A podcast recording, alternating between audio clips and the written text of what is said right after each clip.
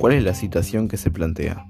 El mito de la caverna de Platón es una alegoría sobre la realidad de nuestro conocimiento.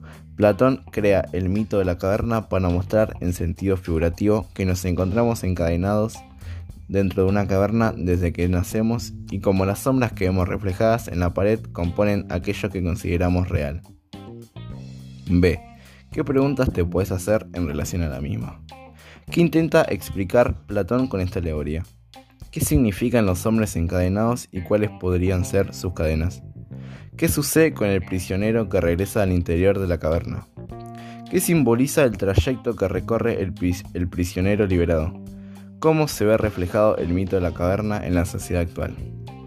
¿Quiénes interesados en que mantengamos las cabezas atadas, los cuerpos encadenados sin poder mirar el fuego?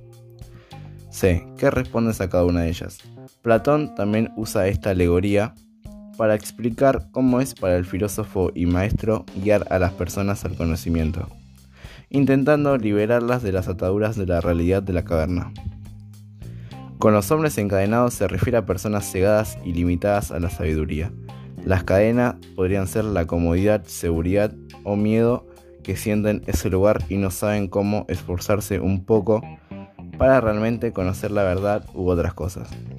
El prisionero liberado vuelve a la caverna por los otros. Intenta rescatarlos mostrándoles el engaño en el que han vivido. Los prisioneros, al escucharlo, que viene de afuera, no le creen a su relato y piensan que se volvió loco, ya que nunca tuvieron más realidad que la dentro de la caverna. simboliza el esfuerzo por encontrar nuevos conocimientos, buscar la verdad y perder el miedo de salir de la zona de confort. Somos prisioneros de la sociedad en la que nacemos, crecemos y nos educamos encadenados a los, a los medios de comunicación.